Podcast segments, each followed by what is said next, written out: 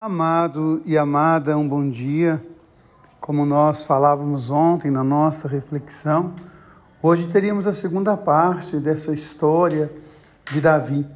É muito interessante quando nós olhamos para Jesus, algo que para ele é insuportável: a hipocrisia dos religiosos. Não é o pecado dos religiosos, não é a miséria dos religiosos, que são humanos como todas as outras pessoas, que incomodava Jesus. O que incomodava Jesus era exatamente a hipocrisia. E Davi agiu assim. Ele, quando manda matar Urias, ele tinha um plano na cabeça. Urias foi para a guerra, morreu na guerra, mas como ele tinha estado em casa, todos dirão: ele morreu porque estava impuro. E Davi então seria o herói. Ele que havia mandado matar Urias teria pose de herói, porque ele teria desposado a esposa daquele que morrera e recebido um filho que não seria dele no caso. E é muito interessante quando Natan, então, vai à casa de Davi.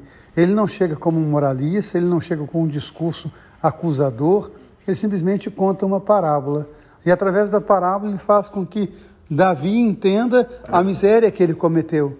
E diante de tal miséria, ele não tem como fugir. E aí sim, de fato, Davi reconhece a sua miséria, Davi deixa de lado a hipocrisia e Davi implora a misericórdia de Deus. O Salmo 51, o Miserere, é atribuído a esse momento da vida de Davi. Tende piedade, ó meu Deus, misericórdia, na imensidão de vosso amor, purificai-me. Portanto, meus irmãos e minhas irmãs, o que escandaliza Jesus não são as nossas fragilidades, as nossas misérias. Ele morreu por amor a nós, mas ele não quer que nós permaneçamos no erro e muito menos quer a nossa hipocrisia. Há muitos religiosos que se vestem e se revestem de hipocrisia. Se acham senhores da moral e da vida de, os, de todas as outras pessoas, mas não são capazes de carregar sequer um quilo do fardo que eles impõem aos outros.